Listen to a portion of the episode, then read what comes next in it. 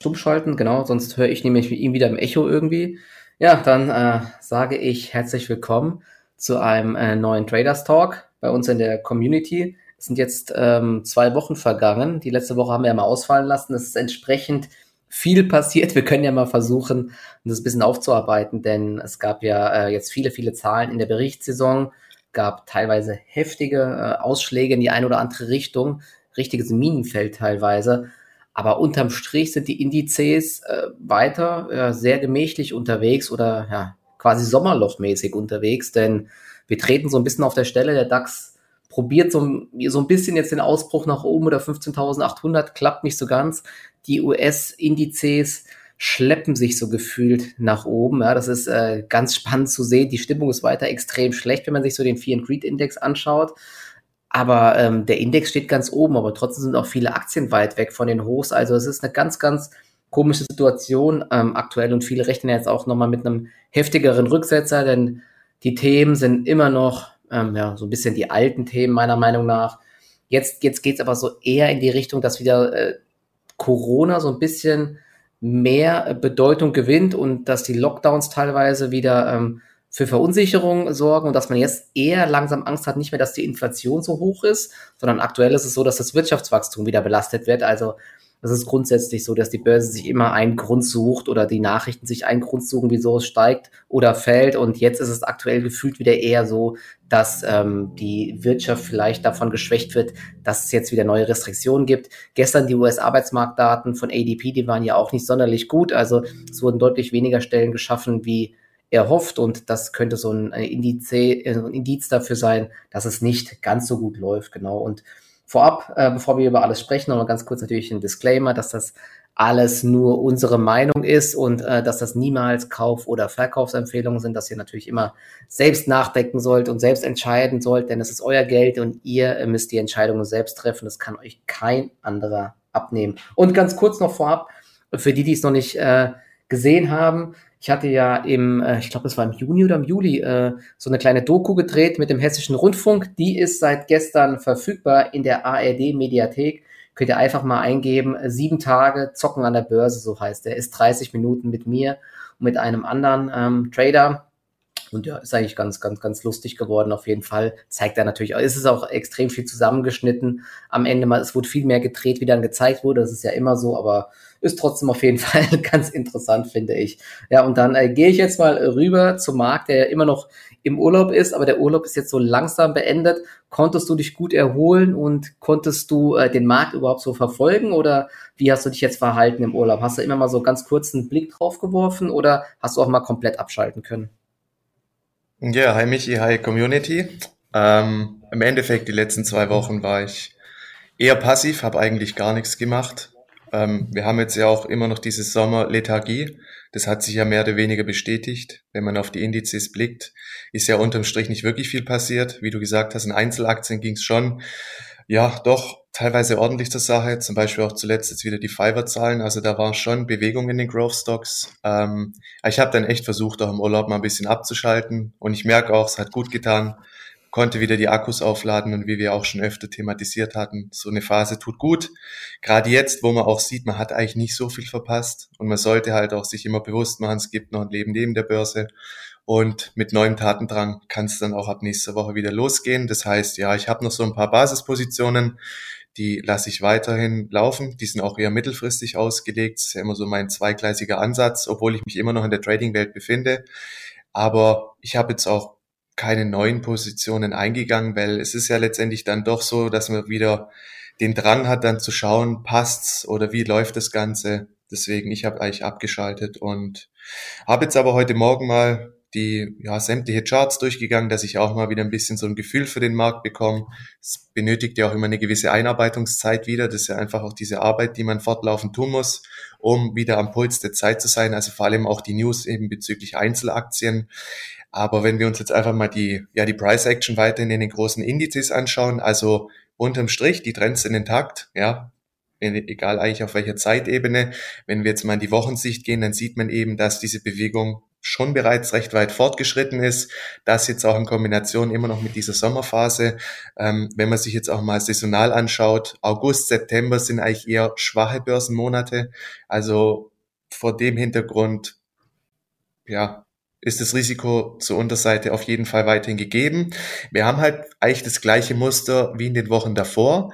Diese prozyklischen Signale werden eher wieder abverkauft. Dann gibt's wiederum diesen Shakeout nach unten und erst dieser neue Shakeout nach unten bringt wieder neue Kraft nach oben. Also ohne Anfaken passiert eigentlich fast gar nichts mehr. Mhm. Und es ist halt fraglich, wenn man sich jetzt mal ein S&P zum Beispiel anschaut, der hat jetzt eigentlich auch über die letzten zwei Wochen eine relativ schöne Range ausgebildet. Also wenn ich das jetzt in einer Einzelaktie sehen würde, dann wäre das ja schon eigentlich ein schöner potenzieller Breakout-Kandidat, wenn man auch sieht, die Trends sind intakt. Aber ob das Ding dann wirklich so prozyklisch durchzieht, man muss vielleicht doch dann eher wieder mit diesem False Breakout rechnen. Und wenn es dann wiederum gefährlich nach unten aussieht, vielleicht passiert dann auch wiederum das Gegenteil. Es ist weiterhin sehr schwierig. Ähm, die Impulse fehlen irgendwo. Und ja, der einzige Punkt, der das Ganze halt irgendwie doch noch auch oben hält, finde ich, ist dieser Pessimismus. Also sobald dann auch leichter Druck eben nach unten kommt, kommt schon recht schnell auch wieder die Angst im Börsenpublikum auf und das zeigt sich eben bei vielen Sentimenterhebungen. Der Fear and Greed, der ist ja auch immer noch im Vier-Bereich, obwohl wir eigentlich auf Allzeithochniveau stehen, bezogen jetzt auf Nasdaq Composite, S&P 500, Nasdaq 100. Ähm, ja, da wäre wiederum dieses Credo, the market loves to climb a wall of worry. Womöglich geht es in kleinen Schritten weiter nach oben, aber ich bleibe weiter vorsichtig und ich bin auch jetzt nicht bereit, selbst wenn dieser prozyklische Breakout kommen sollte, da jetzt wieder massiv in den Markt reinzugehen. Also ich bin immer noch ein bisschen vorsichtig. Ja, ja, das, was du gerade gesagt hast, ist auch leider wirklich genauso. Es ist übrigens äh, meistens so, dass wenn man denkt, man ist im Urlaub, dass man extrem viel verpasst und so, und dass es da voll die krassen Chancen gegeben hätte. In der Praxis ist es dann doch meist so, dass es äh, deutlich schwieriger ist, wie es dann von außen immer aussieht. Ja, von wegen so hier, oh, Vata ist mal abgestürzt oder so, da kann man einfach mal reingreifen. In der Situation ist es dann immer wieder was ganz anderes, wie wenn man das halt von außen sieht im Nachhinein denkt, ah krass, was für Chancen es heute wieder am Markt gab. Also wenn es euch mal so geht, kann ich euch sagen, ähm, oft verpasst man dann doch nicht ganz so viel, wie man immer gedacht hätte. Und ähm, dieses Szenario, dass äh, man immer erst in die eine Richtung antäuscht und dann läuft es in die andere Richtung, das ist ja genau das, was auch weiterhin so ist die äh, Ausbrüche nach oben funktionieren oft nicht und immer wenn man denkt, jetzt knallt es richtig nach unten, dann geht es wieder hoch und immer wenn man denkt, jetzt zieht es voll nach oben durch, dann geht es wieder nach unten. Deswegen ist ja auch meine Strategie weiterhin eher immer mal schneller Gewinne mitzunehmen, ein bisschen was einzutüten und dann vielleicht einen kleinen Rest laufen zu lassen, weil die Wahrscheinlichkeit, dass wir jetzt hier aktuell ganz große neue Trends in Aktien sehen, die ist dann doch eher unwahrscheinlich, weil eben dieser ganz große Ausverkauf weiterhin fehlt. Deswegen ähm, sowas wie HelloFresh vielleicht jetzt heute, da hat es ja mal so ein bisschen geknallt. Jetzt zieht die Aktie wieder an, aber ob das jetzt natürlich nachhaltig ist, schwer zu sagen. Deswegen habe ich da jetzt heute auch Gewinne mitgenommen. Ich kann ja ganz kurz noch mal ein paar, auf ein paar Sachen eingehen, die ich jetzt zuletzt gehandelt habe.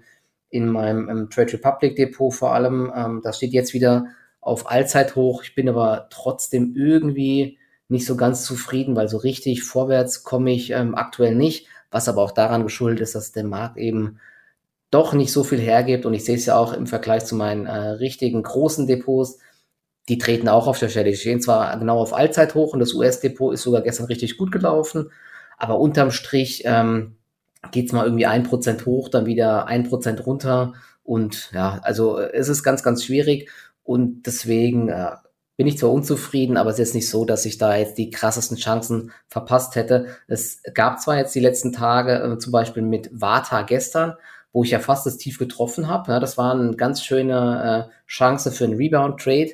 Denn äh, die ganz simple Idee dahinter war, ein äh, großer Börsenbrief hat die Aktie äh, verkauft, irgendwie ein Optionsschein anscheinend. Dann äh, rutscht die Aktie ab, die ja auch ganz gut gelaufen vorher ist. Ne? Die ist irgendwie von 130 jetzt auf 100 über 160 die Warta-Aktie. Und dann muss man eben wissen, dass da auch sehr viele Stop-Loss-Orders liegen und dass es dann eben sehr schnell mal äh, richtig steil nach unten gehen kann. Da gibt es Volatilitätsunterbrechungen, mehrere. Und ich habe dann halt sofort gecheckt, ähm, ist das irgendwie eine andere Meldung von wegen Gewinnwarnung oder so? Nein, es war nämlich nur dieser Musterdepot-Verkauf und da kannst du dann mit relativ gutem Chance-Risiko-Verhältnis abschätzen, dass selbst wenn man das Tief nicht treffen sollte, dass man da eben sehr gut wieder rausgeht. Und krass ist ja auch, dass die Aktie sogar fast am selben Tag, glaube ich, noch die kompletten Verluste wieder aufgeholt hat. Also von 160 auf 143 runter und dann wieder auf 160 hoch. Also habe ich extrem viel liegen lassen und in dem Fall auch viel zu geringe äh, Gewichtung genommen. Da muss ich einfach aggressiver werden in Zukunft. Das, das ärgert mich so ein bisschen. Und ja, auch ähm, Hello Fresh läuft natürlich jetzt, wer sich den Chart heute mal anschaut am Freitag, im Tief bei ähm, etwas unter 72 und jetzt geht's wie an der Schnur gezogen nach oben auf 78 Euro. Das ist ja schon mal eine Ansage. Hatte ich ja ähm, heute Morgen dann auch geschrieben, dass äh, ich, ich mir vorstellen kann, weil die Aktie eh immer heftig reagiert, dass man erst so ein bisschen den Blick hat auf die Marge. Die Marge hat ja enttäuscht und man hat die Margenprognose ähm, abgesenkt ein bisschen, dass äh, das dann für Druck sorgt, aber dass dann dann irgendwann ähm, die Zuversicht kommen wird, hey, das Geschäft läuft aber trotzdem richtig gut, obwohl das zweite Quartal ja jetzt nicht mehr so von Corona geprägt war. Und trotzdem wächst man so stark und man erhöht sogar die Umsatzprognose, ich glaube auf 45 bis 55 Prozent. Scheint jetzt doch nicht so zu sein bei HelloFresh, dass die nur von Corona profitiert haben, sondern dass das doch vielleicht nachhaltiger ist als gedacht, ja, und dass die auch in Zukunft vielleicht weiter wachsen werden, weil die Leute doch jetzt diese Services ganz gut finden. Und sie haben ja jetzt auch zuletzt Übernahmen getätigt im Bereich Fertigessen, dass sie sowas äh, rausschicken immer. Ich glaube, in Australien und in den USA machen die das auch mittlerweile. Und die haben ja auch für äh, Firmen solche Automaten aufgestellt, teilweise schon, die wohl auch ziemlich erfolgreich sind. Also Story ist eigentlich weiter ganz interessant, muss ich sagen, bei HelloFresh. Ne? Und ähm, dieser Rücksetzer jetzt ist auf jeden Fall eine ganz gute Chance gewesen. Und das waren auf jeden Fall mal so um, ähm, zwei interessante Sachen. Eine ähm, dritte Sache, die ich ja immer noch die ganze Zeit im Blick habe, wo ich aber zuletzt eher ja, keine guten Trades gehabt habe, ist ähm, der Bereich äh, grüne Aktien, Wasserstoff und so weiter. Ich hatte ja auch die äh, Bloom Energy im US Trading Depot. Zahlen waren jetzt nicht sonderlich gut und da dann gestern der Gesamtmarkt äh, im Bereich Wasserstoff eher wieder auf der Kippe stand, bin ich auch aus der Aktie rausgegangen und auf einmal Intraday Stärke bei der Aktie, wie es so ist, ja. Und dann kam ja gestern noch nachbörslich ähm, die Zahlen von Plug Power und Plug Power ist ja mit, ich glaube, das sind eigentlich fast so die größten äh, im Hotstock-Bereich bei den äh, Wasserstoffaktien. Und also man muss schon sagen, dass Plug Power zumindest mal operativ jetzt ein bisschen äh, besser überzeugen kann wie viele andere Unternehmen aus dem Bereich. Denn sie haben jetzt, es jetzt geschafft, 124,6 äh, Millionen Umsatz zu erzielen. Und ähm, die Billings, also die in Rechnung gestellten Umsätze, sind um 83 Prozent gestiegen. Das ist ja schon mal äh, gar nicht allzu schlecht, muss ich sagen. Darf natürlich trotzdem nicht vergessen, dass das Unternehmen, ich glaube, 15, 16 Milliarden Dollar wert ist. Da sind diese Umsätze jetzt ähm, auch, ja, also da, da ist doch viel Luft nach oben, sagen wir es mal so. Ja. Und jetzt haben sie auch noch die Prognose aber erhöht auf 500 äh, Millionen Euro für dieses Jahr. Das sieht ganz gut aus und sie haben ja viele ähm, Partnerschaften abgeschlossen und ganz, ganz wichtig, sie planen ja ganz viele Fabriken jetzt, sie wollen so ein richtiges Netzwerk aufbauen und das können sie sich auch gut leisten, denn sie haben fünf Milliarden Dollar Cash in der Kasse. Also abzüglich äh, des Cashs ist das Unternehmen quasi äh, nur noch um die 10 Milliarden Dollar, wenn das immer noch happig ist, aber kommt man zumindest mal irgendwann in so einen Bereich, wo man das nachvollziehen kann, wenn man diesen ganzen Wachstumsfantasien im Wasserstoffbereich Glauben schenken darf. Und ich ich denke, dass es im Bereich der Industrie oder Schwertransport, Schwerlasttransport, vielleicht auch Flugzeuge, dass es dort eine große Rolle spielen kann, ja, um zum Beispiel bei den Chemiefabriken ähm, das CO2 frei herzustellen oder vor allen Dingen auch der Stahlsektor. Da gibt es ja ganz große Probleme und da gibt es jetzt mittlerweile auch schon viele Projekte bei Salzgitter oder das BASF von einem riesigen Windpark irgendwie ähm, Strom bekommt und dann auch Wasserstoff oder so. Na, da gibt es ganz viele Pläne und das Wachstum bei Plug Power, bei, dieser, bei der Elektrolyse, bei den Elektrolyseuren, so heißen sie, glaube ich, war jetzt auch bei 400 Prozent. Also das, das ist schon ganz ordentlich. Es ist jetzt einfach die Frage, ähm, wie ist der Markt drauf? Wird diese Nachricht gekauft oder wird es doch wieder abverkauft? Das ist halt echt schwer zu sagen. Aber Fakt ist, dass die Aktie sich eben zuletzt eher schwach entwickelt hat. Also so ein Sell on Good News wird es halt nicht geben, weil ähm, die Aktie sich mehr als halbiert hat vom Hoch und vielleicht ergeben sich bald neue Aufwärtstrends in der Aktie und ähm, kann man probieren mal zu spielen. Ich bleibe jetzt mal noch drinne und gucke mir das an. Wenn ich Pech habe, rutscht die nachher ins Minus und dann sind wieder alle Gewinne weg. Aber das ist halt, äh, das ist halt die Sache. Man muss sich das vorher überlegen, will man das riskieren oder nimmt man einen Teil der Gewinne einfach mit und ähm, ja, verpasst dann vielleicht eine weitere Rallye. Aber ist aktuell ganz, ganz schwer einzuschätzen. Aber trotzdem ähm, grüne Aktien, da gab es ja jetzt auch in den USA ähm, die weiteren äh, Verschärfungen. Joe Biden möchte, dass jetzt 20, 30, 50 Prozent der Autos emissionsarm fahren. Ein Teil davon wird vielleicht auch mit Wasserstoff fahren, wobei ich, wie gesagt, PKW glaube ich gar nicht dran. Das, da ist das Rennen eigentlich in Richtung Akkus ähm, meiner Meinung nach entschieden, aber eben in vielen weiteren Industrien. Das heißt, dort ähm, mal weiter darauf achten, ob ähm, die äh, Trends jetzt sich mal dort wieder in, in Aufwärtstrends entwickeln und natürlich weiterhin sowas wie Orsted beachten, Vestas Wind. Die sind übrigens die letzten Tage so ein bisschen, äh, haben sie wieder Stärke gezeigt, muss ich sagen. Die äh, Orsted-Aktie hängt wieder an der 130-Euro-Marke. Vestas Wind über 33 Euro könnt ihr euch mal anschauen. Das sieht eigentlich gar nicht so schlecht aus, muss ich sagen.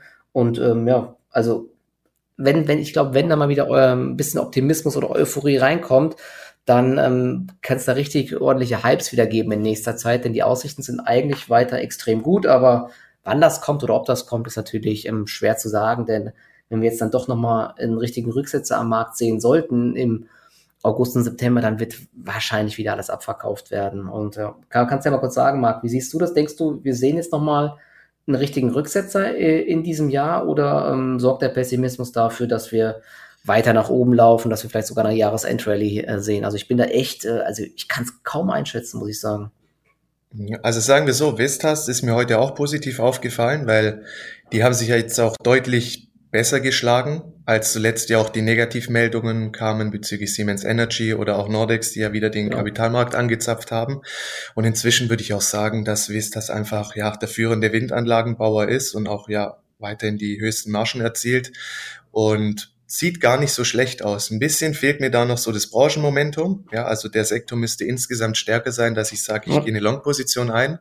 Vestas hat ja auch diesen, ja, es war ja eigentlich ein Aktiensplit. Also die Aktie erscheint jetzt auch optisch wieder ein bisschen günstiger, hat jetzt nicht so stark kurstreibend in den letzten Wochen gewirkt. Aber wie gesagt, bei den Windanlagenbauern, ähm, da wäre jetzt auch mein Favorit Vestas. Orsted sieht auch gar nicht so schlecht aus. Ähm, ja, die Titel muss man weiter im Blick behalten. Oftmals geht's dann relativ schnell. Es geht Schlag auf Schlag, dass in diesen Sektor wieder mehr Kapital reinströmt. Wir haben es schon öfter thematisiert. Der Ausbau der erneuerbaren Energien, da kommt man nicht dran vorbei. Allein schon auch mit zunehmender Elektromobilität, wo soll der Strom herkommen? Der Energiebedarf steigt ja immer mehr. Mhm. Und eigentlich ist es ja die logische Konsequenz. Und da geht es einfach darum, sage ich mal, die besten Unternehmen herauszusuchen oder jetzt gerade zu schauen, welche Aktien schlagen sich eben in einem schwachen Markt gut. Vestas gehört für mich da definitiv dazu. Die Aktie gehört dann auf die Watchlist. Die Watchlist, die gehört einfach dann auch fortlaufend beobachtet. Und ja, im Endeffekt zwei Szenarien gibt es schwache Markttage und die Aktie zeigt relative Stärke, wäre das schon ein erstes Erkennungsmerkmal, dass in dem nächsten Marktimpuls die Aktie dann sofort durchzieht. Oder aber es gibt dann wirklich nochmal eine kleine Bereinigung in dem Sektor, wo ich dann aber auch antizyklisch die Hand aufhalten würde, insofern eben bezüglich Vestas keine negativen Nachrichten dafür verantwortlich sind. Also es ist immer das gleiche Spiel. Aktuell ist, es geht ja immer darum, eigentlich das ein optimales CRV herauszuarbeiten, wo ich sage, ich habe eine klare Bezugsgröße und ich kann mein Risiko relativ gut definieren und habe natürlich ein deutlich höheres Multiple an Chance wie Risiko. Und ja, da ist jetzt das aktuelle Setup nicht perfekt für Vestas, auch angesichts eben weiterhin des volatilen Marktes, aber bleibt auf jeden Fall ein Top-Watchlist-Kandidat in dem Sektor, definitiv. Ja, also auf jeden Fall dort mal weiter Augen auf. Die Orsted haben wir ja auch als Turbo K.O. bei uns ähm, im, als Turbo K.O.-Schein abgebildet im ähm, Depot. Also, und der mhm. ist jetzt ganz solide im Plus. Bin ich mal gespannt. Auf jeden Fall mal laufen lassen. Ähm, es gab ist, jetzt am Markt auch ja. noch, ähm, achso, oder was wolltest du noch sagen? Äh, nee, ich wollte noch ein paar Worte zum Gesamtmarkt verlieren, aber du kannst so. im Sektor weitermachen. Nee, nee, ähm, ich wollte noch gleich auf eine andere Aktie dann erstmal eingehen. Sag, kannst du noch mal gerne was zum Gesamtmarkt sagen? Ja, also bezogen auf meinen eigenen Handel, ich habe eine ähm, Cashquote gerade von 50 Prozent und im Endeffekt habe ich mir jetzt einfach auch bewusst gemacht, wir haben diese Sommerphase, wir haben auch schon abgewogen, wo sollen die Impulse herkommen. Wir hatten zuletzt die Warnsignale thematisiert, dass man eben auch auf einen negativen Überraschungseffekt nach unten vorbereitet sein muss und ich würde einfach auch weiterhin sagen, ähm, solange wir jetzt nicht einfach auch mal eine stärkere Bereinigung bekommen sollten über die Preisachse, ist weiterhin auch nicht so viel holen, zu holen am Markt. Wenn, dann wären das zum Beispiel andere Impulse. Ähm, was ich noch gelesen habe, beispielsweise die, der letzte Einkaufsmanager-Index in China, dieser Kaiksen, der ist ja im Juli von 51,3 auf 50 Punkte gefallen mhm. und es wurde ja ein leichteres deutlicheres Plus erwartet. Und gleichzeitig hat ja auch der Index nachlassende Exportaufträge gezeigt. Und wenn man jetzt auch mal die chinesischen Indizes anschaut, die schwächeln ja auch schon die ganze Zeit. Also da schlägt sich Amerika ja noch extrem gut. Ich meine, die stehen mhm. auf Allzeithoch. Und wenn jetzt aber zum Beispiel die, ähm, die chinesische Regierung wieder ähm, Stimulimaßnahmen beschließen sollte, ja, neben den Regulierungstendenzen jetzt die Schwächesignale der ähm, Konjunktur, könnte sein, in irgendeiner Form gibt es neue Lockerungen. Das könnte dann schon wieder so ein Trigger sein. Ja, wenn China vorlegt, dass dann auch diese Rallye am US-Markt nochmal massiv sich beschleunigt. Ich meine, nüchtern auf den Chart gesehen gibt es gerade wenig Warnzeichen. Und ich würde, es macht auch keinen Sinn, sich gegen den Trend zu stellen. Aber mhm.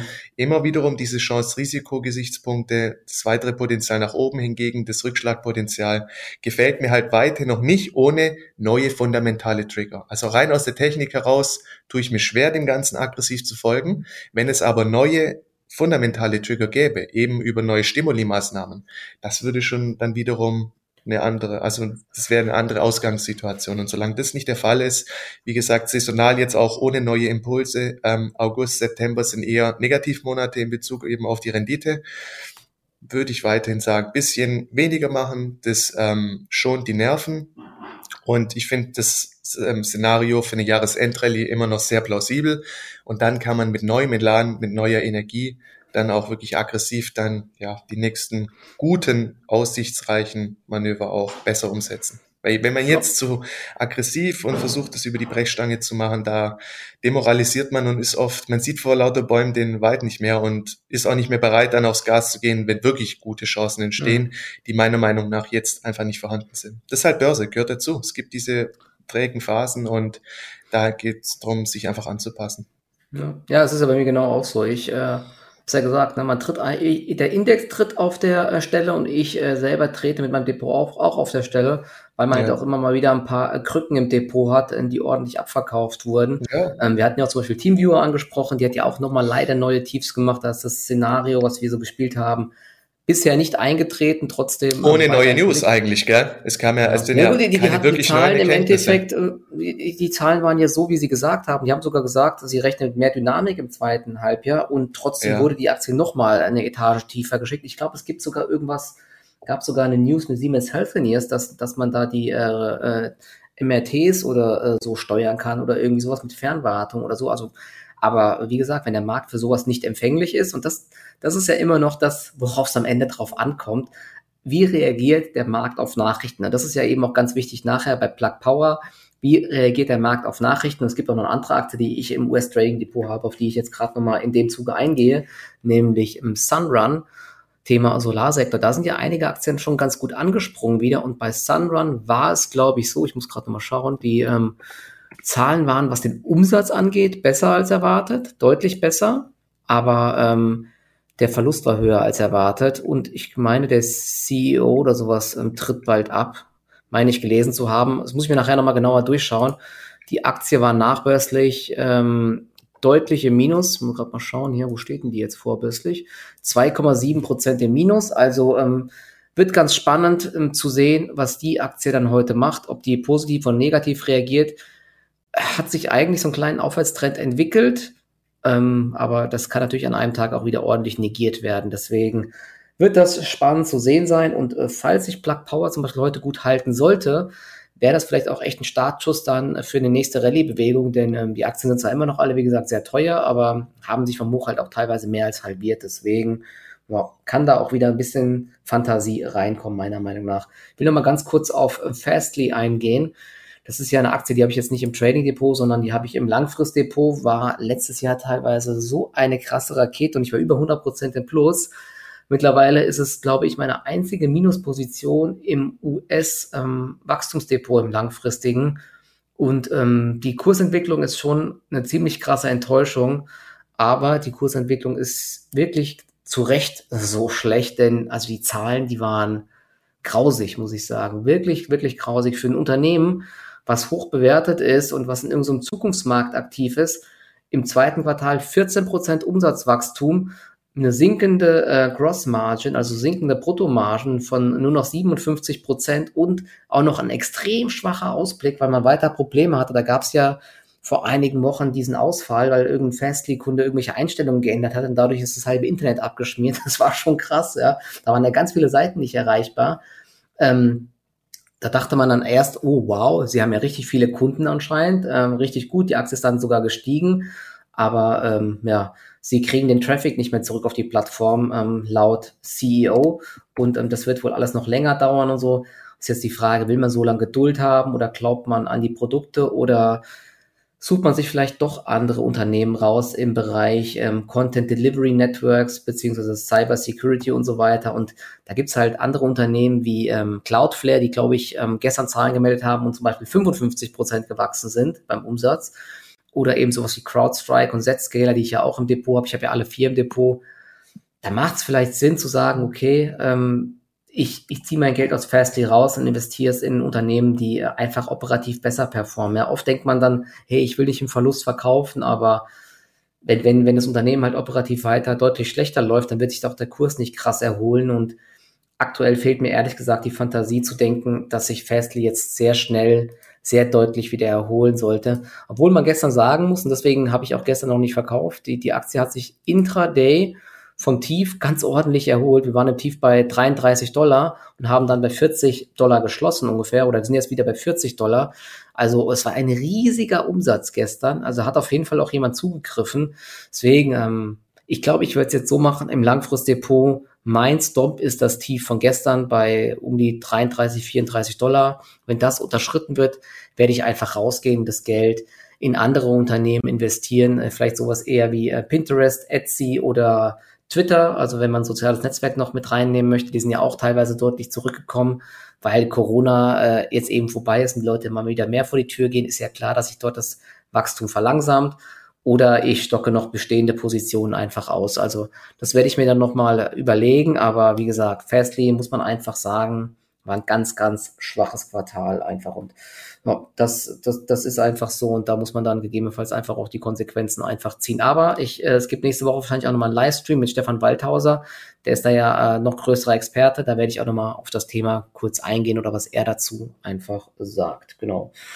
Ja, und ähm, ich weiß nicht, äh, wolltest du noch zu irgendwelchen Positionen was von dir sagen, Marc? Oder äh, wir hatten ja noch einiges an Fragen. Ähm, ähm, also was mir weiter positiv aufgefallen ist, und das hatten wir auch schon thematisiert, ein Sektor, dem ich auch ein gewisses Eigenleben zutraue, ist eben ähm, alles rund ums Elektroauto. Und was man jetzt zum Beispiel schön beobachten konnte, Compleo ist durchgezogen. Ja. Und wenn man sich auch mal vergegenwärtigt, in der EU werden bis 2030 circa 10 Millionen Ladestationen benötigt. Und aktuell sind es etwas mehr als 300.000 Säulen, die installiert das Wahnsinn, sind. Ja.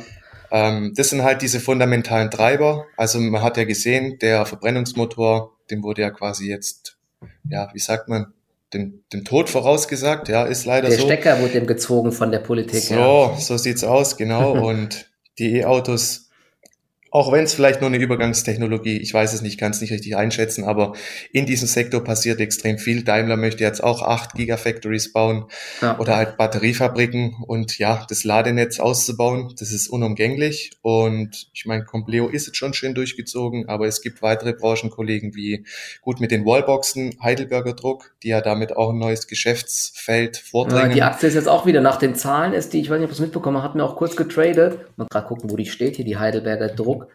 Die ist auf 1,80 runter, dort eigentlich eine ganz schöne Marke. Jetzt ist er wieder Richtung 2 Euro unterwegs. Ne? Aber könnte man, ich habe mir einen Alarm reingemacht bei Heidelberger Druck. Das ist halt echt so eine Momentum-Aktie einfach. Ja. Ähm, über 2,08 Euro war das Verlaufshoch. Wenn die da drüber zieht, kann ich mir vorstellen, ähm, dass es da die nächsten Schub Richtung 2,50 gibt. Aktuell pendelt sie eben zwischen 1,80 und ähm, knapp über 2. Also, aber auf jeden Fall auch mal dick auf die Watchlist also, legen wäre die spekulativere Variante zu Compleo und was auch noch ganz gut aussieht, ist die Alphen im Big Picture. Ja. Wenn man mal schaut, Anfang Januar, wir kommen jetzt wieder im Bereich der Hochs.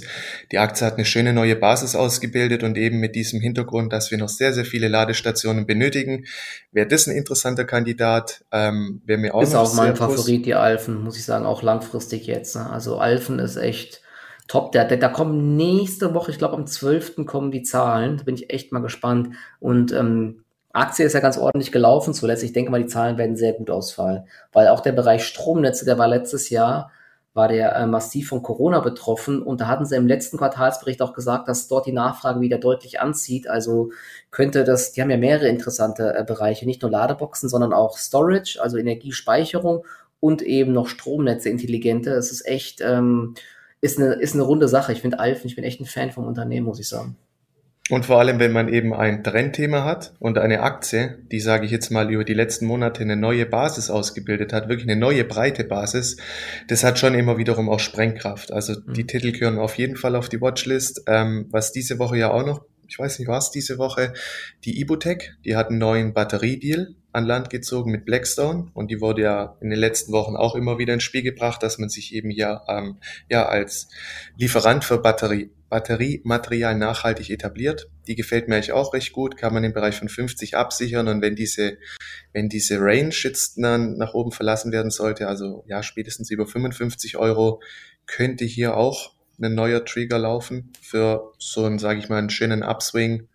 Ja, so Aktien können schnell 20, 30 Prozent mhm. machen. Also die, die konsolidieren halt eigentlich gerade noch recht schön. Aumann oh, ist auch nicht uninteressant. Auch, ja. Ich sehe gerade nur Plug Power ähm, auf plus 9% Grad in den USA. Hier ist Live-Berichterstattung. Über 24 Euro jetzt. Krass. Also ähm, sieht nicht schlecht aus. Ich bin echt gespannt, was dieser Sektor macht. Und das, das, das Geile wäre halt in dem Sektor oder in dem Bereich, was du gerade gesagt hast, da ist halt so viel Fantasie drin. Und wenn man dort frühzeitig den ein oder anderen Trend erwischt bei einigen Aktien, auch sowas wie Compleo, und das haben wir ja im Swing Trading Depot bei uns drin, hat man halt direkt mal 20 Prozent äh, eingetütet oder was das jetzt war. Das ist halt schon ähm, richtig cool. Und äh, sowas ist bei so einer Plug Power und wie sie alle heißen, natürlich auch schnell möglich. Ja. Wenn da mal wieder der Hype reinkommt, dann Wer sich noch erinnert, das letztes Jahr, die Plug Power hat letztes Jahr, da war ja irgendwann so ein Hype, da haben die äh, irgendwie nur eine Partnerschaft äh, gemeldet, da hat die Aktie 20% plus gemacht. Das war ein absoluter Wahnsinn einfach, ne, wo ich gedacht habe, okay, die, die drehen völlig durch. Und dann bist du dann irgendwann wieder in der Phase, wo egal was gemeldet wird, das keinen interessiert, ja. Und die, die Phasen ändern sich halt immer mal wieder. Und wenn wir wieder gesagt in so eine Hype-Phase kommen, dann ist vieles möglich. Aber erstmal gucken, was die Aktie nachher macht. Das Problem ist halt, bei Black Power wurde sehr viel vorweggenommen. Viele Marktteilnehmer sitzen auf hohen Verlusten inzwischen, denke ich auch. Ähm, die Aktie wird es schwer haben, ohne ein euphorisches Marktumfeld so richtig ja. durchstarten zu können. Aber das ist nur meine Meinung. Muss man schauen, klar. Ähm, ist ein Hotstock, die kann halt auch schnell ihre 20, 30 Prozent machen. Das Hauptproblem ist einfach, aktuell in der bullischen Marktphase verzeiht ihr dem Markt sehr viele Fehler. Die habt die Phase, obwohl die Indizes immer noch gute Stände haben, die haben wir nicht mehr. Mhm. Und es ist umso wichtiger bei dem Stockpicking einfach sehr, sehr selektiv vorzugehen und sehr viele Beobachtungen mit reinzunehmen. Also Branche, gibt es irgendwelche Trigger? Und wenn dann eben auch noch die Charttechnik im Endeffekt auf grün springt, dann kann man es auf jeden Fall mal probieren. Aber weniger ist mehr und selektiv sein ist gerade das A und O, weil sonst die eine läuft, die andere läuft gegen dich, dann bist du wieder plus minus null. Ja. Wenn du nicht konsequent Exakt so ist es ja bei mir teilweise. Das macht keinen Sinn. Das, das bringt echt, dich nicht voran. Das ist echt genau so, ne? Man hat einen Treffer und dann wieder ein Ding, was genau die Gewinne wegfrisst. Das ist bei ja. mir seit anderthalb Wochen ist das exakt so. Ne? das ist halt. Ja, das ist ein Kampf. Ja, das, das ist, ein, Kampf. ist ein Kampf, ja, und das ist halt so, so, so ermüdend, weil äh, es dann genau. gibt's Phasen, wo du denkst, ey, du bist der Coolste und du machst jeden Tag nur Gewinne, weil es halt wieder Trends gibt, ja, und man muss halt diese Phase jetzt einfach gut durchstehen. Deswegen haben wir gesagt, genau. lieber ein bisschen vorsichtig sein. Ein, eine Sache will ich noch ganz kurz ansprechen, bevor wir vielleicht auf die Fragen gehen. Ähm, Thema Impfstoffhersteller. Also BioNTech ist ja mittlerweile meine größte Position im Langfristdepot. Also so eine brutale Rallye. Und äh, also im Trading-Bereich wäre ich schon zehnmal ausgestiegen. Im Langfristdepot lasse ich es ja einfach laufen, weil, wie gesagt, ich hatte es ja schon mal gesagt, wenn man jetzt mit plus 300 Prozent, wenn ich dort dann jetzt ähm, verkaufe, werden eben riesige, äh, riesige Steuern werden dann fällig quasi und wenn jetzt eine Depotposition zum Beispiel einen Wert von 50.000 Euro hat und man hat einen riesigen äh, Gewinn da drauf, dann werden einem eben nur 42.000 Euro gutgeschrieben. Das heißt, man kann einen deutlich wenigeren Betrag neu investieren. Ja, und Deswegen, da ich langfristig von BioNTech ähm, überzeugt bin, lasse ich die Position einfach bei mir im Depot, wohl wissend, dass ich äh, damit rechne, dass die Aktie auch mal 20 Prozent korrigieren kann oder 30. Und deswegen spreche ich es an, wäre gar nicht äh, so schlecht, denn äh, ich bin aktuell vor allen Dingen bei Moderna jetzt mal short. Moderna hat da schon die Zahlen gemeldet und ähm, klar, die Zahlen waren gut. Schaut man sich mal die Aktie an. Wir haben jetzt seit ähm, Juni sind wir von 150 Dollar auf im Hoch fast 450 Dollar gestiegen. Moderna hat eine Marktkapitalisierung von 165 Milliarden. Also das, also da ist wirklich extrem viel eingepreist und da ist da immer noch BioNTech ein richtiges Schnäppchen gegen. Deswegen bin ich jetzt bei Moderna mal in diese Fahnenstange, die wir jetzt gesehen haben. Also wir sind in den letzten Tagen nochmal 100 Dollar gestiegen. Das ist meiner Meinung nach völlig übertrieben. Und jetzt sind die guten Nachrichten quasi raus, erstmal mit den, äh, mit den äh, Quartalszahlen, die ganz gut waren. Aber die Aktie ist jetzt wirklich heiß gelaufen. Und heute gab es jetzt auch zwei Abstufungen für ähm, die Aktie mittlerweile. Einmal von Oppenheimer, die downgraden die von Outperform auf nur noch Market Perform und Piper Sandler hat auch jetzt gesagt neutral und äh, haben aber das Kursziel erhöht. Also wie gesagt, ich hoffe auf so einen kleinen Rücksetzer von 5% oder so. Ne? Unter 400 Dollar wäre ganz gut. Steht jetzt aktuell bei 412 Dollar. Aber es ist halt echt Momentum drin in der Aktie. Kann auch gut sein, dass sie nachher erstmal wieder ins Plus dreht. Glaube ich irgendwie fast sogar, habe ich so gerade im Gefühl. Und dann kommt hoffentlich eine kleine Korrektur. Aber ja, das ist dann quasi so eine Art Hedge, ja? wie wie es bekannte andere große äh, Fonds machen, die alles immer abhatchen. Hedge ich jetzt mal meine ähm, Gewinne von BioNTech ab mit einem Short auf Moderna und selbst wenn Moderna jetzt weiter steigen sollte, kann ich es mir zumindest schön reden, dass ich sage, okay, da steigt auch meine BioNTech-Position wahrscheinlich weiter. Deswegen, also das ist nochmal so ein kleiner ähm, Trade gegen, quasi gegen den Trend, aber das ist für mich halt echt eine, eine ziemliche Übertreibung einfach jetzt in, in der Aktie. Und Montag kommen noch die Zahlen von BioNTech, bin ich echt mal gespannt, die müssten eigentlich richtig gut ausfallen. Also Boah, aber wie die Aktie dann reagiert, weiß ich auch nicht, weil die ist natürlich auch extrem heiß gelaufen jetzt zuletzt. Genau, okay. Hast du sonst noch was? Sonst können wir nochmal auf die Fragen eingehen. Das waren nämlich einige. Ja, also ergänzend halt im Batteriesektor, Samsung SDI sieht auch nicht schlecht aus. Ah, ja, da genau. wird viel, es passiert viel, da wird noch viel passieren und da gibt's einige Aktien, die machen weiterhin guten Eindruck. Wenn der Markt ein bisschen schwächer werden sollte, dann macht es eben Sinn, sich verstärkt auf die Aktien zu konzentrieren, die von der Schwäche mit nach unten gerissen werden, die zuletzt aber mit positivem Newsflow überzeugen konnten. Das wäre beispielsweise eine GFT, eine Jenoptik oder eine, eine PVA Tepla. Das sind dann immer die ersten schönen Rebound-Picks. Man muss ja immer für beide Seiten offen sein.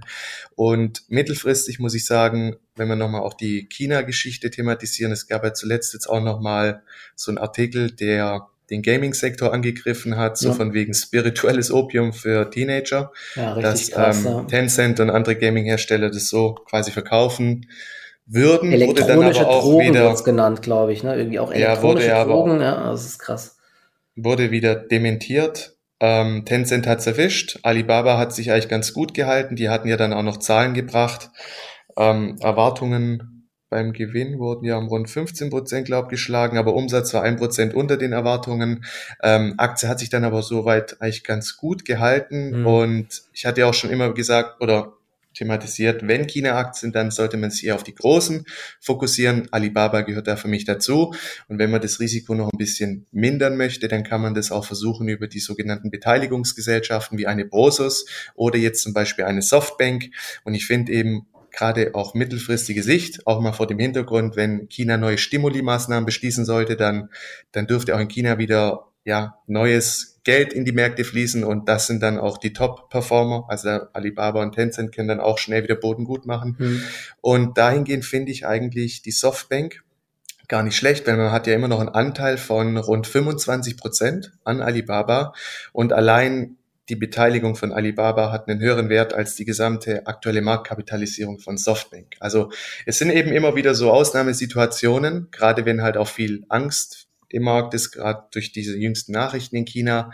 Ähm, aber das sind dann auch immer wieder die Chancen. Deswegen, ich bin drauf und dran, jetzt bei Softbank meine mittelfristige Position einzugehen, hm. weil man hat ja auch noch mehrere Beteiligungen. Uber ist mit drin, WeWork und halt unter anderem Alibaba. Aber aufgrund dieser Unterbewertung meiner Meinung nach, dass eben allein die Alibaba-Beteiligung den kompletten Wert von Softbank überschreitet oder einen höheren Wert annimmt, finde ich eigentlich ähm, nicht uninteressant. Deswegen ja, das vielleicht noch ähm, als kleiner Exkurs nach China. Und genau, damit wäre ich eigentlich dann auch mal durch mit meinem Büro. Ja, doch, also das ja, ist so. Genau, bezüglich der China-Aktien hatte ich ja auch immer gesagt, ne, dass das Hauptproblem ist einfach, wenn man die Aktie tradet, man wird halt jeden Morgen vor veränderte Tatsachen gestellt. Deswegen sollte man da immer das berücksichtigen, dass es da ähm, auch bei den großen Aktien äh, morgens zu plus zehn Prozent kommen kann, aber eben auch zu minus zehn Prozent. Wobei auf dem jetzigen Niveau scheinen sie sich ja wirklich so ein bisschen gefangen zu haben. Und ähm, man kann ja auch äh, die Idee spielen, dass die Regierung nur so ein bisschen ihre Stärke demonstrieren wollte und so ein bisschen ähm, beim Gaming-Sektor auch jetzt die Zügel anzieht, aber das macht ja auch Tencent, glaube ich, so schon, ne, dass da die Sachen ähm, beschränkt werden für die äh, Kinder bis zwölf Jahre und so. Also da gibt's ja schon ganz viele Regeln. Also kann auch sein, dass jetzt hier ein bisschen zu viel Angst erstmal drin ist und dass die Aktien nach oben drehen. Deswegen, ja, ich überlege mir auch nochmal, ob ich da vielleicht nochmal kleinere Positionen einfach nehme, denn kann auch immer über Nacht eine gute Nachricht kommen, dass jetzt wieder mehr stimuliert wird, das hast du ja gesagt. Ja, wenn die Wirtschaft wieder anfängt zu schwächeln, ist das gut möglich, dass äh, die Regierung da wieder was macht. Deswegen ja, kann, man, äh, kann man sich echt auch mal überlegen, ob man da nochmal aktiv wird. Aber diese Trades, wo du gerade im Urlaub warst, da gab es ja einmal diesen einen Morgen richtige Panik. Das war, mhm. das, das war ein ganz gutes Chance-Risiko-Verhältnis an dem einen Morgen, dass da, weil da war ja wirklich dann Land unter irgendwann habe ich auch ganz gut getroffen, dann ähm, die Rebounds. Das sind die Chancen, genau. Kauf die ja. Panik. In so einer Phase ja. einfach, wenn es dann nochmal final zur Sache geht, mhm. das sind die besten Chancen. Natürlich zu früh rausgegangen, aber so ist das halt, ne? Deswegen. Noch, okay. noch ergänzend auch zu Alibaba zum Beispiel, jetzt bezogen auf die Zahlen. Die Zahl der aktiven jährlichen Konsumenten im Alibaba-Ökosystem ist ja zum Beispiel auch um weitere 45 Millionen auf 1,8 Milliarden konnte zulegen. Krass. Also man zeigt ja, die wachsen weiterhin stark und das Aktienrückkaufprogramm wurde jetzt auch nochmal von 10 auf 15 Milliarden Milliarden ausgeweitet. Also das ist ja auch so ein bisschen einen Vertrauensbeweis ins eigene Unternehmen. Also mhm. für mich bleibt Alibaba auf jeden Fall noch interessantes Basisinvestment in China. Und über Softbank bekommt man die eben nochmal zu einem Discount, meiner Meinung nach aktuell. Also ist interessant und mhm. wenn noch mal eine Schwäche kommen sollte in China, man kann ja auch mal sagen, okay, jetzt nehme ich 50 Prozent oder ein Drittel und wenn es noch mal zu einem finalen Einbruch kommen sollte, gerade wenn die US-Märkte zum Beispiel auch eine Korrektur einleiten würden, dann kann ich immer noch mal nachlegen. Aber das sind immer so diese Chancen, die kommen immer wieder vereinzelt und das sind dann wirklich auch auf Sicht von Wochen bis Monate gute Einstiegsgelegenheiten. Oh, so, so, sehr genau. gut. Dann äh, kommen wir jetzt im zweiten Teil nochmal auf ein paar ähm, Community-Fragen. Da sind echt ein paar äh, ganz gute dabei. Und die erste ähm, wäre ähm, zum Thema, ähm, wie kann man äh, der Versuchung widerstehen, vorschnell äh, oder zu schnell quasi Gewinne zu realisieren. Beispiel Square, Beispiel BioNTech ähm, da wird gesagt, klar, wir unterscheiden zwischen Investment und Trade, aber bei 100 Prozent äh, zum Beispiel Kursanstieg kann man doch schwach werden. Wie machen wir das? Ähm, setzt, setzt du dir konkrete Kursziele oder bleibst du unabhängig vom persönlichen Kursziel dabei, solange du von dem Investment Case überzeugt bist? Ja? Vielleicht kannst du ja dazu was sagen, wie du das sagst, Marc. Du bist ja da eh, glaube ich, äh, auf jeden Fall besser als ich, was äh, mal Gewinne laufen angeht äh, weil ich selbst habe auch ähm, im, also im, vor allen Dingen im Trading-Bereich, ähm, habe ich genau das Problem, dass ich da meistens viel zu schnell die Gewinne einfach realisiere. Und bei Square und BioNTech, die hatte ich ja auch mal immer drinne, bin ich lange raus halt, logischerweise. Gut, in dem Fall bist du ja bei BioNTech ähm, ist ja richtig stark, ja, dass du ja. das so durchgezogen hast, das, das ist ja, ja genau im Langfristdepot, genau. Ne? Dazu kann ich gleich ja. auch nochmal was sagen, wieso ich die jetzt, genau, da hatte ich ja eigentlich auch eben schon was zu gesagt, genau, also zum einen hast du die Steuerproblematik, weshalb ich jetzt nicht mehr verkaufe. Und zum anderen ähm, versuche ich dann schon zu, so rauf zu schauen, äh, wie ist die ganz langfristige Vision oder sehe ich eine ganz langfristige Vision bei einem Unternehmen? Sehe ich eine ganz krasse langfristige Vision zum Beispiel bei Daimler und halte deshalb, obwohl die jetzt stark gestiegen ist, vielleicht eher nicht. Sehe ich aber eine ganz langfristige Vision bei Square, die äh, ein richtig krasses Ökosystem aufgebaut haben, jetzt wieder eine große Übernahme und in Europa expandieren, da sehe ich halt eine langfristige Vision und wie gesagt, bei BioNTech mit ihrer mRNA-Technologie sehe ich die größte Vision überhaupt, weil sie eben Krebsarten besiegen können und Impf Impfungen gegen Malaria in der Pipeline haben, was halt ein, noch ein ganz großer Gamechanger werden kann. Und die können meiner Meinung nach auch das größte äh, Pharmaunternehmen oder Biotech-Unternehmen der Welt werden, ne, wenn, wenn das wirklich alles so läuft, weil die haben so viel in der Pipeline und auch so ein gutes Management. Deswegen habe ich da im Langfristdepot ehrlich gesagt auch gar keinen Zwang ähm, zu verkaufen. Ich hatte ja mal das Beispiel Square genannt. Ich hatte mal irgendwann die Aktie gekauft, einfach irgendwie so und dann ist die gestiegen und habe ich gedacht, okay, cool, ich bin ja im Plus, habe ich verkauft. Ne? Und das lag einfach daran, dass ich da gar nicht mich genau mit dem Unternehmen beschäftigt habe und gar nicht so ähm, die Idee hatte, was die machen, was die Vision ist und so. Aber wenn man diese Idee und Vision hat, dann bleibe ich drinne und mir sind dann auch die Schwankungen egal. Im Trading-Bereich ist es natürlich so, wenn ich da sehe, da kommt eine Fahnenstange, wie jetzt bei Moderna und BioNTech, da gehe ich halt einfach raus. Ne? Da, wenn, wenn dann irgendein Kursziel erreicht wird oder so, oder die Aktie 20 Prozent steigt, dann bin ich meistens auch zu schnell draußen. Aber es kommt auch auf den Gesamtmarkt drauf an. Sind wir in einem trendstarken Markt, dann kann man versuchen, mal länger laufen zu lassen, aber hab's ja gesagt, aktuell, wo irgendwie einem schnell die Gewinne wieder genommen werden, da bin ich halt auch ähm, meistens zu schnell wieder draußen. Also um mal noch ein paar konkrete Antwort, wir haben ein bisschen zu, ähm, Hilfestellungen vielleicht zu geben. Im Endeffekt muss man sich halt immer bewusst machen, wie viel hat der Markt schon vorweggenommen bei einem Trend und zum Beispiel eine Black Power bei knapp 80 US-Dollar wusste man halt, dieses Unternehmen ist jenseits von Gut und Böse bewertet und da einfach stumpf dran festzuhalten, macht dann auch meiner Meinung keinen Sinn. Da würde ich definitiv Teilgewinne mitnehmen. Das ist einfach schon mal Punkt eins. Ja, wie viel wurde von der Börse vorweggenommen? Weil oftmals braucht es viele, viele Jahre, bis ein Unternehmen dann wirklich in so eine Bewertung reinwachsen kann. Und, und ganz wichtig, zum Beispiel der Plug Power, wieso ich da auch so äh, skeptisch war, es ist kein digitales Geschäftsmodell, wo man sich bei Amazon mal ein paar Cloud-Ressourcen ähm, äh, holen kann, dann irgendwie ein Abo-Modell abschließt, das um ein paar hundert Prozent wächst. Nein, die, die bauen was, die müssen Fabriken bauen und so weiter. Und die werden genau. niemals diese Margen haben, die werden niemals diese Wachstumsmöglichkeiten äh, haben wie andere Unternehmen, wie Cloudflare, die 55 Prozent wachsen oder Snowflake, die 100 Prozent wachsen oder so, ne? Wo man auch sagen kann, die sind ja krank bewertet, aber die wachsen eben auch viel schneller, ne? Deswegen sowas wie Plug Power oder Unternehmen, die quasi physische Sachen herstellen, die, die, die darf man einfach meiner Meinung nach meistens nicht ganz so hoch bewerten. Dann Punkt zwei, es ist halt wiederum dieser Anstiegswinkel. Ja, wenn dieser Trend eben schon wirklich extrem weit fortgeschritten ist, kann man das auch immer wieder auf diese Gummibandtheorie zurückführen. Auch eine Nvidia hat man ja gesehen. Die hat auch mal zwischendrin, gut, Corona-bedingt auch wiederum, aber da waren auch immer wieder heftige Pullbacks drin, weil irgendwann der Trend halt zu weit ausgereizt war. Und ja, wenn, wenn ich eben sehe, okay, die Bollinger Bänder sind schon extrem weit offen, ähm, der Abstand zur 200-Tage-Linie nimmt ein Extremum an, dann, dann muss man, dann ist wieder dieser CRV-Gedanke und klar, wenn die Vision bei BioNTech kann man sagen, es ist halt schwierig in dieser Pandemie so hinterherzugehen und die Entwicklungen von den jetzigen Jahren auf die nächsten Jahre fortzuschreiben. Man weiß halt nicht, was passiert. Dann könnte man aber hingegen argumentieren, okay, wenn der Krebs, wenn der Durchbruch im Krebsbereich auf mRNA-Basis kommt, dann wäre das ja schon wieder so der nächste starke Kurstreiber.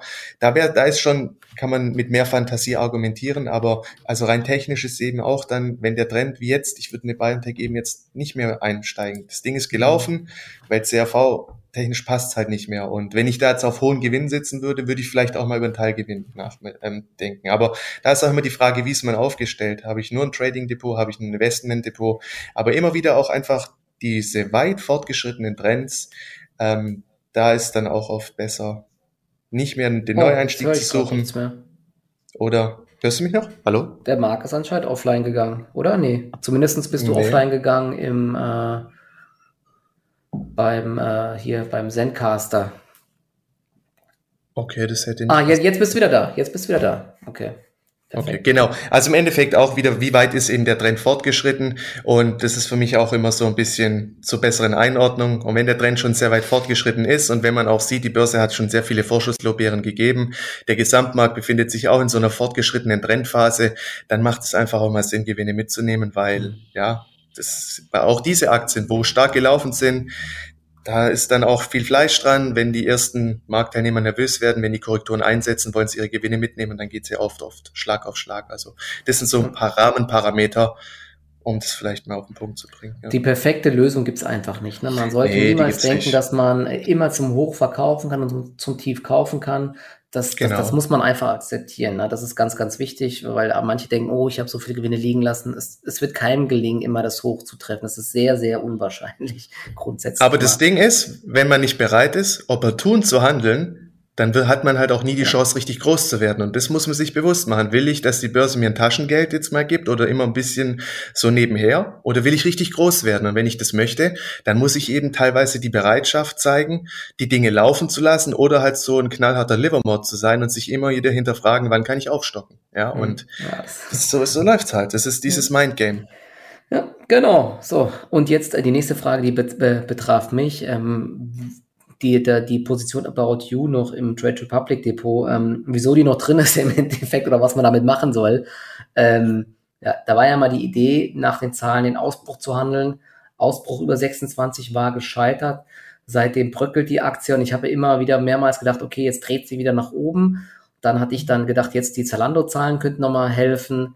Im Endeffekt, ähm, ja, hat es nicht geklappt und jetzt ist die Aktie wieder am Verlaufstief ich werde es jetzt so machen, wenn sie unter 23 fällt, werde ich wahrscheinlich verkaufen. Wieso ich nicht direkt verkauft habe, liegt einfach daran, dass die Gewichtung jetzt auch nicht mehr so hoch ist und dass sie das Gesamtdepot eben nicht belastet hat. Das sage ich ja auch immer. Guckt einfach, ähm, was euer Gesamtdepot macht. Gerät das unter Druck oder nicht?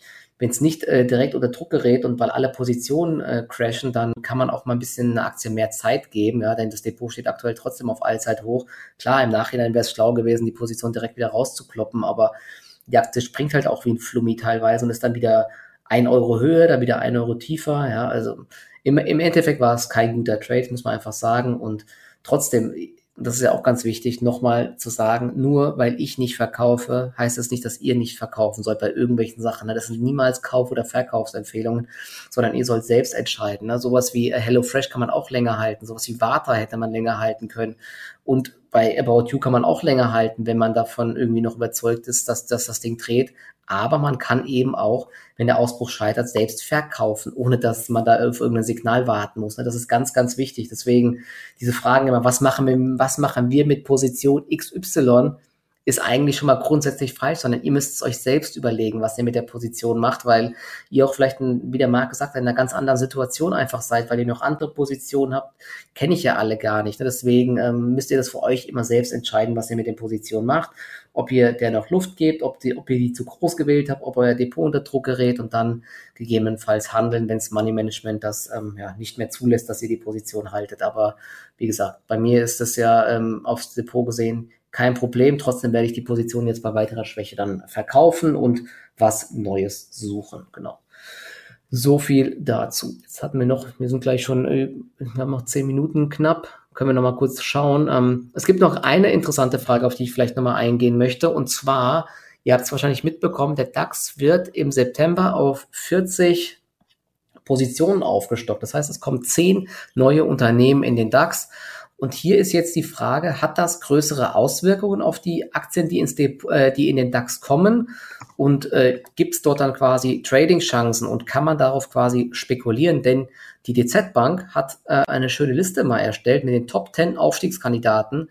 Dort sind dabei Airbus, Zalando, Simrise, Sartorius, Siemens Healthineers, HelloFresh, die wir gerade besprochen haben, Brenntag, Porsche, Bayersdorf und Kia gehen. Ja, das ist ja wirklich eine interessante äh, Sache. Und wer sich gerade erinnert, ähm, im S&P ist Moderna ähm, massiv gestiegen, nachdem äh, bekannt wurde, sie kommen in den S&P 500. Bei Tesla war es ja so, in Deutschland, was waren die letzten Kandidaten im DAX? Sowas wie Covestro, wenn man sich das mal anschaut, Covestro und Pro7 sind, soweit ich weiß, im Vorhinein schon gestiegen und oft war es dann so, dass mit dem Tag der Aufnahme, das war dann oft das Hoch. Ja. Deswegen das ist auch vielleicht ein Grund, dass der MDAX deutlich besser läuft, weil wenn es bei Unternehmen operativ gut läuft, dann werden sie irgendwann so groß, dass sie in den DAX kommen. Dann ist aber vielleicht schon so, dass ähm, größte Wachstum hinter den äh, Unternehmen und dann läuft es erstmal nur seitwärts oder die bröckeln schon wieder. Ne? Und im MDAX kommt wieder was Frisches nach aus dem SDAX, was weiter stark wächst. So kann man es vielleicht ein bisschen sehen. Aber kannst du dir mal sagen, Marc, wie siehst du das? Ähm, Gibt es Chancen zum Beispiel jetzt zu sagen, okay, HelloFresh kommt vielleicht in DAX, ich kaufe die Aktie einfach mal und spekuliere drauf? Also das Muster, das du ansprichst, das konnte man beobachten. Ich glaube, Wirecard war es ja auch so. Ja, also ja, mit der genau. Ankündigung, genau. Stimmt, sie ist auch im Vorhinein, ich glaube, das Hoch, das war das Hoch, als die DAX gekommen ist, war die im Hoch bei 190 irgendwie. Das war wirklich fast das Hoch oder exakt das Hoch. Das war krass. Genau. Ähm, ich sag mal, dieses Muster, dass wenn ein Aktiensplit kommt und die Aktie günstiger erscheint, hat für mich eine höhere Gewichtung, wie das jetzt vor einer DAX-Aufnahme, dass da sich so ein starker Trend etabliert, aber wir konnten es in der Vergangenheit beobachten, kann man auf jeden Fall mal schauen, wenn wirklich konkret wird, okay, der Index wird auf 40 Werte erweitert, dies und das sind die konkreten Kandidaten, die aufgenommen werden. Und man sieht eben, dass Akkumulation entsteht, relative Stärke oder so, unter Trading-Gesichtspunkten, warum nicht? Ja, also ich glaube zum Beispiel, um da nochmal konkret zu werden, ich glaube sowas wie Airbus ähm, mit 66 Milliarden Börsenwert wird sich eher nicht groß bewegen, weil sie ja eben auch schon in Frankreich da im ähm, CAC oder wie er heißt, ähm, drinne sind. Die ist einfach zu groß, aber sowas wie HelloFresh, die ja äh, sowieso schon extrem schwankungsfreudig ist, da kann es da schon mal ähm, kurze Hypephasen geben, meiner Meinung nach. Und Sartorius ist ja auch extrem markteng. Ich weiß gar nicht, wie viele Aktien da im freien Handel sind. Also da sowas ja, könnte meine, man, sowas, sowas könnte man spekulieren. Ne? Der Hintergrund ist ja, wenn die Institutionellen den DAX nachbilden möchten, dann müssen sie ja diese Aktie kaufen und dadurch entsteht ja im Endeffekt der Kaufdruck genau. und es passiert eben oft im Vorfeld schon. Ja. So genau, das wird im Vorfeld gemacht und die ETF-Anbieter müssen das auch irgendwie im Vorfeld machen, weil wenn es so wäre, das denken ja auch immer viele bei den Sparplänen, ähm, der Sparplan wird zum 15. ausgeführt und dann würden dann irgendwie eine Milliarden in die Aktien reinfließen, dann müsste es ja immer jeden Morgen einen Gap geben. Die machen das immer fließend, die ETF-Anbieter, über Tage und Wochen hinweg. Das heißt, wenn die irgendwie jetzt wissen, ähm, Airbus kommt in den ähm, DAX, dann werden die schon die Wochen vorher oder zumindest Tage vorher anfangen, die Aktie aufzusammeln. Und deswegen ist es ja auch eben oft so, dass die Aktien im Vorhinein wachsen. Äh, steigen, weil äh, die großen institutionellen und die ETF-Anbieter müssen kaufen. Viele Trader spekulieren vielleicht darauf und wenn dann der Tag da ist, dann gibt's eher Verkaufsdruck, ne, weil dann quasi keine Nachfrage erstmal mehr da ist. Aber mhm. ich überlege auch mal, ob ich sowas ein bisschen, ob ich das vielleicht bei HelloFresh oder so mal probiere oder bei Sartorius, wobei Sartorius auch jetzt krass gelaufen ist, geht ja auch in Richtung Fahnenstange. Ja, ich denke, der Qualität des Index tut's gut, dass ja. eine Ausweitung der Kandidaten erfolgt. Genau, und vielleicht noch, und hier ist nochmal eine Frage, Thema Cybersecurity. Ähm, er tut sich schwer zu erkennen, wer gut positioniert ist. Das Thema wird immer aktueller, die ganzen Hackerangriffe und so weiter. Ne?